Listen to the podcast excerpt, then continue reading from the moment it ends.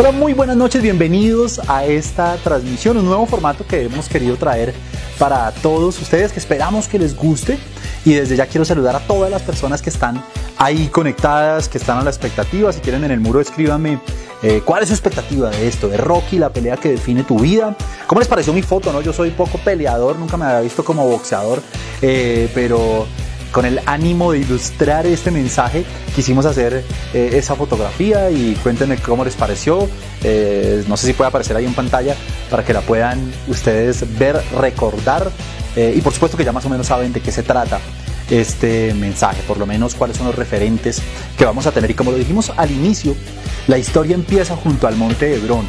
Vamos a hablar de un texto que está en el libro de Mateo, el capítulo 16 y Jesús, después de recorrer varias zonas, tiene una reunión un poco más privada con sus discípulos en la cual les pregunta a ellos, ¿quién dicen los hombres que es el Hijo del Hombre? Es decir, eh, ustedes que están por ahí, que están en la calle, que escuchan que dice la gente de mí. ¿Qué le responden los discípulos? Bueno, uno dice, unos dicen que tú eres Juan, otros que Elías, otros que Jeremías, otros que alguno de los profetas. Y quizás esto representa puede representar tu vida, es como una primera aproximación a quién es Jesús y es aquel que lo pone en el mismo nivel de otros hombres. Es decir, Jesús es uno más, Jesús es una persona importante, Jesús, pero de manera muy retórica, ¿no? Eh, no todavía, nadie hasta este momento le ha dado el nivel, el reconocimiento, la honra que Jesús realmente eh, merece. Ahora, no sé bien si lo que dicen los discípulos es lo que está diciendo la gente, o lo que quizás algunos de ellos mismos piensan sobre Jesús, que es simplemente un profeta más, que es simplemente Juan que resucitó, eh, o que es Elías, o que es Jeremías, eh, o como lo dicen ellos, cualquiera de los profetas. Jesús los precisa y les pregunta, pero bueno, ¿ustedes qué opinan? ¿Quién dicen ustedes que soy yo? Infiero, y esto no está escrito en la Biblia, simplemente es algo que yo infiero, que algo que quizás me imagino de esa escena, que hay un silencio en ese momento. Pero Pedro, Simón, eh, tiene atragantada una revelación que viene de parte del Espíritu de Dios y que va a confesar en ese momento. No sé si usted pueda recordar alguna de las grandes frases que se han dicho en el mundo. Yo cuando estaba preparando el mensaje recordé a Neil Mastrom que dijo eh, cuando alunizaron la primera vez que el hombre llegó a la luna, dijo, este es un pequeño paso para el hombre, pero un gran paso para la humanidad. Si esa confesión a usted le parece poderosa, lo que va a decir Simón es quizás la confesión que ha salido de la boca de un hombre más poderosa de toda la historia. Necesito contextualizarlo para que usted lo tenga claro. Como lo hemos visto y lo, vimos en nuestro estudio, eh, la palabra Jesucristo, que usted y yo confesamos hoy, hace parte ya del lenguaje común, tanto de creyentes como de no creyentes, ah, quiere decir Jesús, que es el Salvador, y Cristo, que es el griego, de una palabra hebrea que significa o que quiere decir Mashiach o Mesías, el ungido.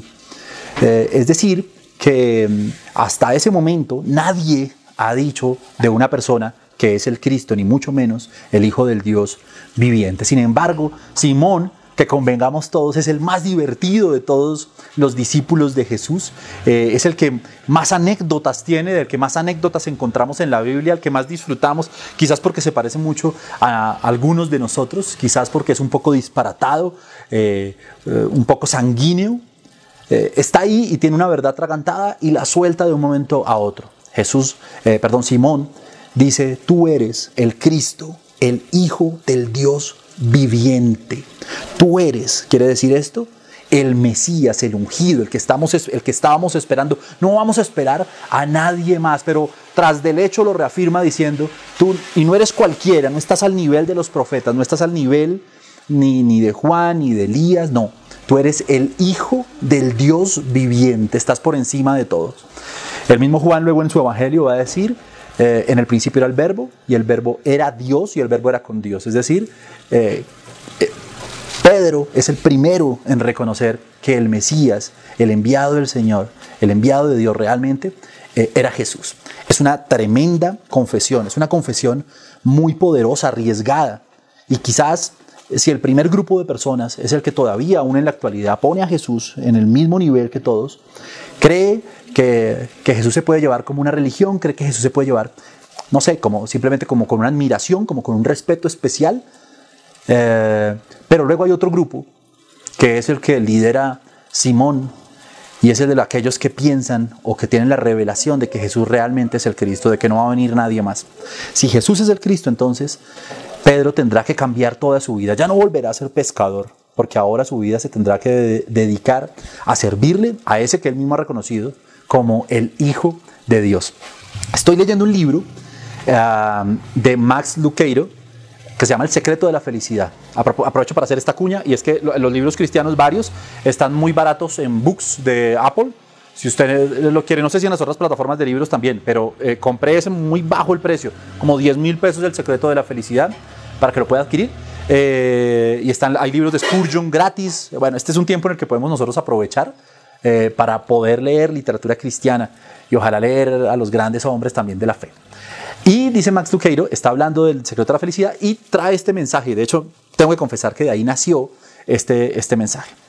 Porque él dice que cuando Jesús le responde a, a Pedro, me va a permitir leerlo eh, directamente en la Biblia, cuando Jesús le responde a Pedro, le dice, y yo también te digo que tú eres Pedro, y sobre esa roca edificaré mi iglesia, y las puertas del Hades no prevalecerán contra ella. Y a ti te daré las llaves del reino de los cielos y todo lo que atares en la tierra será atado en los cielos y lo que desatares en la tierra será desatado en los cielos. Max Luqueiro, hablando de, la confesión de Pedro y de la respuesta de Jesús, él quiere ejemplificarlo de una manera muy puntual y quiere ponerlo en términos casi que del inglés común. Y él dice que cuando, para ejemplificarlo, para aterrizarlo, que cuando Jesús se voltea y le dice, y yo también te digo que tú eres Pedro, él lo lleva al inglés y dice, y yo también te digo que tú eres Rocky. Rocky que quiere decir rocoso, Rocky que quiere decir roca sólida. Eres una roca sobre la cual ahora se puede construir. Si tú me aceptaste y si tú reconociste que yo soy Jesús, el Hijo del Dios viviente, el ungido, el Mesías, el Cristo, entonces yo a ti te digo la respuesta de Jesús que tú eres Rocky. Inmediatamente vino a mi mente en ese momento eh, y dejé por un momento la lectura porque el Espíritu Santo me recordó una de mis películas favoritas, uno de los clásicos del cine de los años 70 y 80, una película, no sé si usted recuerda esa época en la que anteriormente uno no tenía Netflix, no tenía HBO, eh, ni Amazon, ni todo lo, que hay hoy, las posibilidades que hay hoy, eh, ni Pelis Plus, ¿cómo se llama? No, no había nada de eso, ah, ni Cuevana para todos los amigos un poco piratas. Eh, entonces, básicamente lo que había en mi casa, se había instalado la, parabólica, que por los, la cantidad de canales peruanos que tenía, le decíamos la perubólica. Y en la tarde eh, daban películas clásicos de los 80s, eh, 90s. Eh, y bueno, seguramente si usted compartió esa época, se acuerda de Karate Kid, no del Karate Kid del hijo de Will Smith, sino del Karate Kid de Daniel San y el señor Miyagi. Bueno, de tantas películas que nosotros vimos, Los Cazafantasmas, Indiana Jones, Ah, Rambo, eh, bueno, tantas películas, seguramente Depredador. Pero entre esas, tengo que reconocer que mi favorita era Rocky. Y quiero que miremos un poco quién es Rocky, para que usted pueda entender también de qué trata este mensaje y cómo vamos a conectar estas dos historias. ¿Por qué cuando uno acepta a Cristo como su Señor y Salvador, porque cuando uno acepta que Cristo no es uno más, sino que es alguien a quien vale la pena dedicarle toda la vida, nuestros sueños, nuestra familia, nuestros negocios, nuestras finanzas, eh, nuestras luchas, entonces nos convertimos en Rocky. Y les contaba que Max Luqueiro había dicho que, eh, o había intentado darle un giro a la palabra Pedro, que significa roca, y le había dicho tú eres Rocky y que me acordé entonces de Rocky Balboa, del cemental italiano, del boxeador de los años 70 y 80, la película que le dio el Oscar, Rocky 1 fue ganadora del Oscar a Sylvester Stallone, quien fue no solamente el protagonista, sino además también eh, el escritor de esa, de esa primera parte. Ahora, me puse a pensar ese día, ¿por qué me gusta Rocky? ¿Qué, podemos tener Rocky y yo parecido? Y quizás Rocky y usted eh, parecido.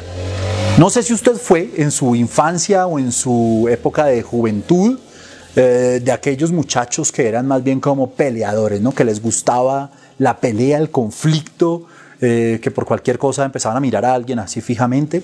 Yo recuerdo que en la época en que yo iba a, me iba de rumba, entonces siempre había como esa escena, ¿no? Un amigo que se quedaba mirando a alguien que pasaba y se miraban mal y había como un duelo de miradas y uno decía, en cualquier momento estos, estos se agarran. Tenía un combo de amigos, algunos de ellos, no, no muchos, gracias a Dios, eran peleadores, eran muy peleadores. Yo era más bien del combo de los de los corredores, de los que cuando se armaba el bonche me iba, de los abridores, de los que cuando se armaba el, el brinco me abría.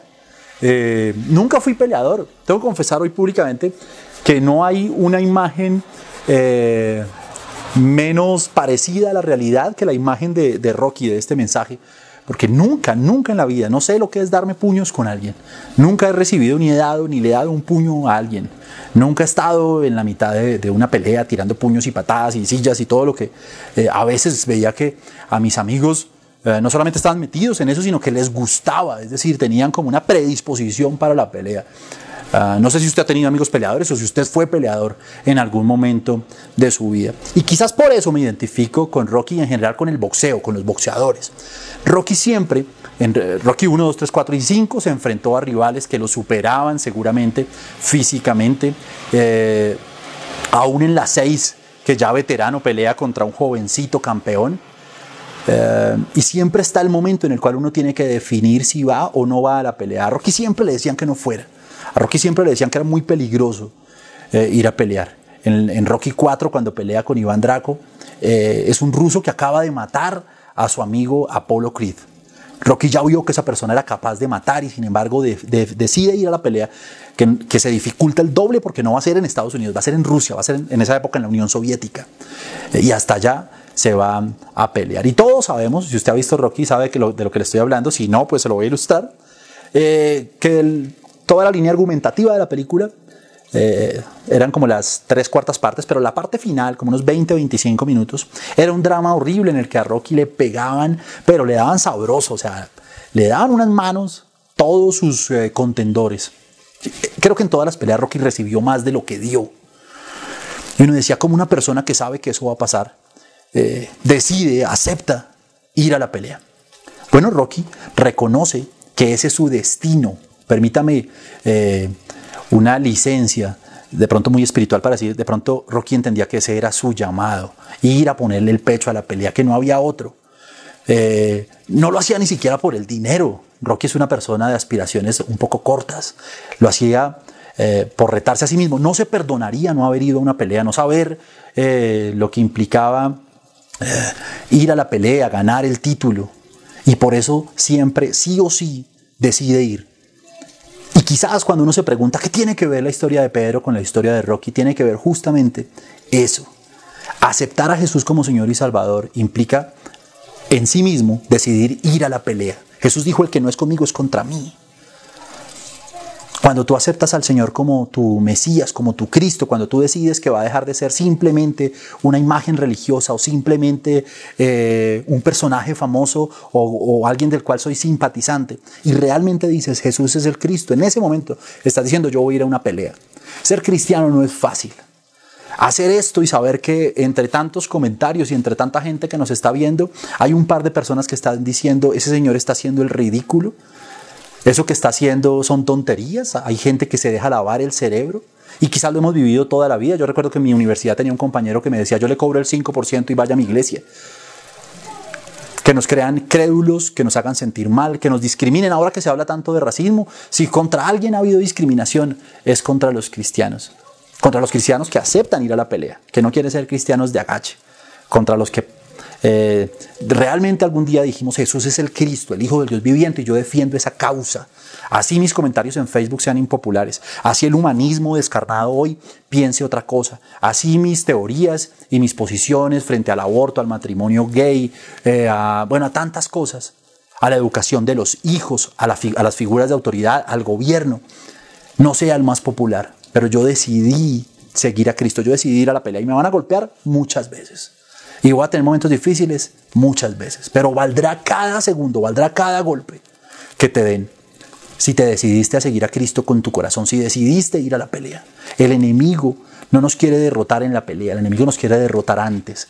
Por eso el round más difícil es justo el que se está librando cuando eres retado a ir a la pelea, cuando tú tienes ese sueño que Dios te dio eh, en tu ministerio, en tu empresa y te da miedo empezar en tu familia valiente, el que acepta a Cristo como su Señor y Salvador, el que entiende que Jesús es el Cristo, enfrenta su área sentimental sabiendo que no va a ser fácil, que no va a tomar el camino fácil que quizás toma todo el mundo, que le va a demandar oración, que le va a demandar ayuno, que le va a demandar ir a la pelea y que en esa pelea y en esos tiempos eh, de guardarse, en esos tiempos aún de separación que a veces algunas parejas toman para conocer su corazón, eso va a doler, vas a recibir golpes, eh, vas a ver que amigos de tu colegio lo hacen más rápido y pareciera que estuvieran viviendo más felices antes que tú, que le sirves a Cristo, pero es que tú decidiste ir a la pelea, tú eres Rocky, tú no eres cualquiera.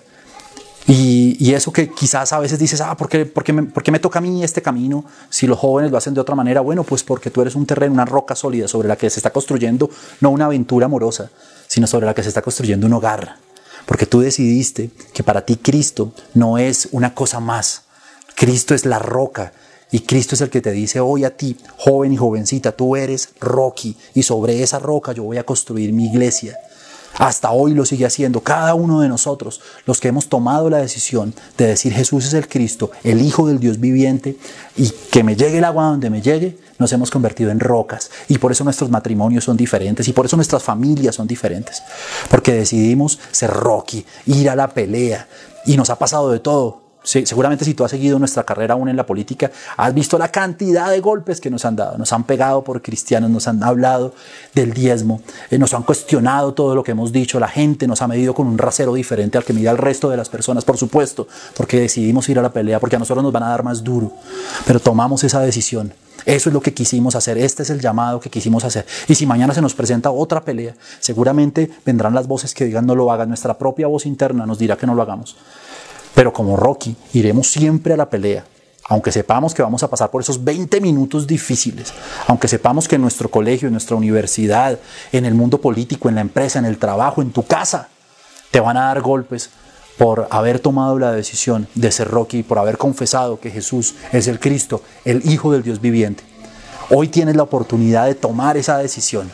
Pablo, el apóstol Pablo, en el libro de Segunda de Corintios, permítame leerlo, Dice, y para que la grandeza de las revelaciones no me exaltase desmedidamente, me fue dado un aguijón en mi carne, un mensajero de Satanás que me abofetea, literalmente. Me gusta Pablo porque para este mensaje ha sido buenísimo. Es, siempre habla en términos de boxeo, de, pelea.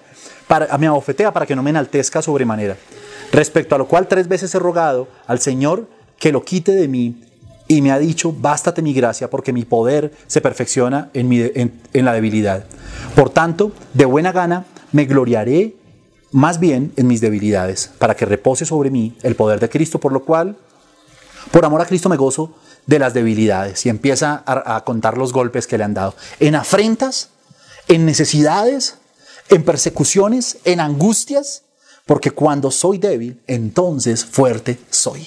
¿Sabe qué es lo bonito de esta historia? Que usted, ahí donde está, en su contexto, si tiene dinero, si no lo tiene, si usted decide que Cristo es el Hijo del Dios viviente, que Jesús es el Cristo, el Hijo del Dios viviente, entonces el Señor hoy le dice, tú eres Rocky, y no importa dónde estés, y no importa cuál sea tu debilidad, es más, ¿sabes qué te dice? Precisamente en tu debilidad es donde yo me voy a gloriar. Precisamente en lo que hoy es escasez y mañana será abundancia, es donde yo me voy a gloriar. Porque cuando tú eres Rocky, sobre esa roca se pueden construir eh, una cantidad de cosas que las hará el Señor, que no tendremos como decir lo hice yo. Yo simplemente dejé, me permití ser la roca. Por eso hoy el Señor te está llamando a que tomes decisiones, a que realmente avances en tus proyectos, a que realmente decidas que Jesús es el Cristo para ti, el Hijo del Dios viviente, y te conviertas en ese Rocky que va a todas las peleas a, las que el Señor eh, los convoca. Me gusta mucho la vida de, Pedro, que a veces todos lo cuestionan o siempre hay predicaciones eh, mirando las debilidades que de pronto tuvo Pedro mientras seguía a Jesús. Por ejemplo, cuando estuvo como cuando caminó sobre el agua y le dijo, "Maestro, si eres tú, eh, dime que yo vaya caminando sobre el agua." Y Jesús le dijo, "Ven." Y él empezó a caminar sobre el agua.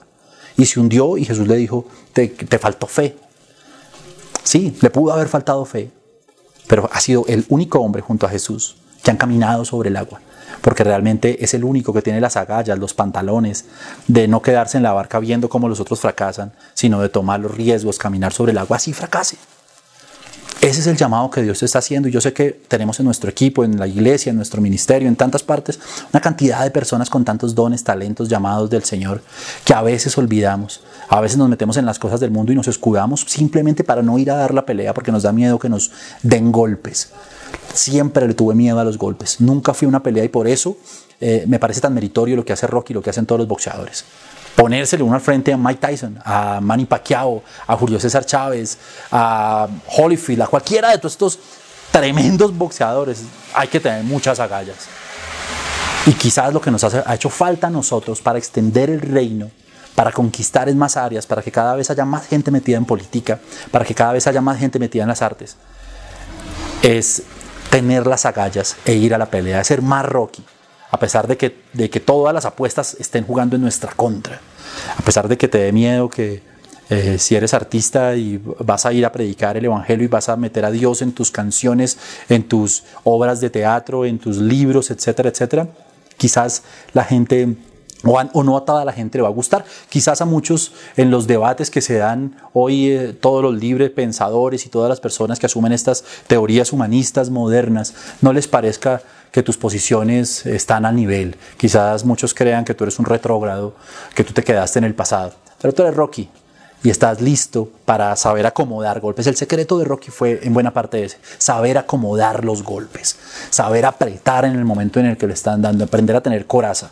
Necesitamos una iglesia con coraza, necesitamos una iglesia que aprenda también a recibir. No estamos en un mundo en el que todo sea perfecto. Seguramente en la iglesia todo nos no lo aplauden, pero cuando salimos, cuando nos exponemos, cuando vamos a la pelea, ahí llega el momento en el que nos van a golpear y nos va a tocar aprender a recibir esos golpes. Pero va a valer la pena. Necesitamos una iglesia que salga a la pelea que no se quede entrenándose todo el tiempo en las cuatro paredes de la iglesia. Esto que está pasando con la pandemia es justamente un reto que nos ha tocado a todos y nos ha tocado salir a la pelea, que el mundo nos vea y exponerle al mundo lo que somos, lo que pensamos y lo que significa que para nosotros Jesús sea el Cristo, el Hijo del Dios viviente. No somos unos religiosos más, somos unos cambiamundos. Somos personas que realmente están yendo a la pelea a darle en la cara a Satanás, que están yendo a aplastar a los enemigos, que están yendo a aplastar a todas las teorías que se levantan en contra de la palabra de Dios y que están yendo a ganar las almas. Este es un tiempo en el cual un verdadero Rocky, un verdadero cristiano, una persona que ha aceptado que Jesús es el Cristo, el Hijo del Dios viviente, está ganando, está utilizando todos los medios, está intentando llegar por el WhatsApp, por el TikTok, por, el, por YouTube, por Facebook, a sus amigos, a sus generaciones, en estos espacios que no habían sido para los cristianos porque nos había dado miedo ir a esta pelea, nos había dado miedo ir a la pelea de la política, nos había dado miedo eh, ir a la pelea de las artes. Pero hoy te invito a que si Dios te está llamando a eso, si te apasiona, a personas que pensaron que porque se convirtieron al cristianismo, entonces su pasión por la música, por la danza, se acabó. No, al contrario, la pelea apenas está empezando.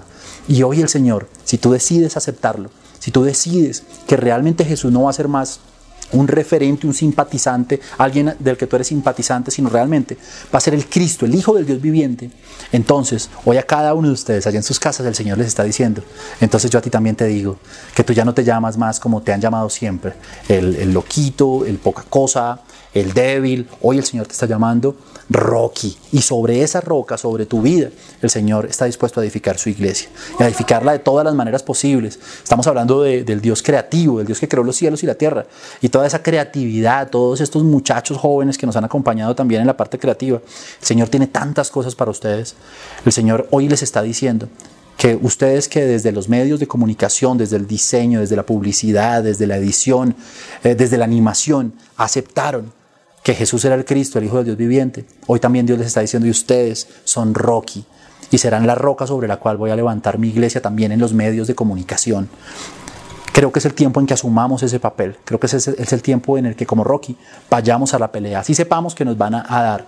Rocky tenía todo lo de perder. Era el blanco, en un deporte dominado por los afrodescendientes. Siempre, si usted ha visto boxeo, eh, usted le apuesta al negro porque el negro siempre, por su biotipo, el Señor lo dotó de unas mejores condiciones casi que para todos los deportes y el boxeo no es la excepción.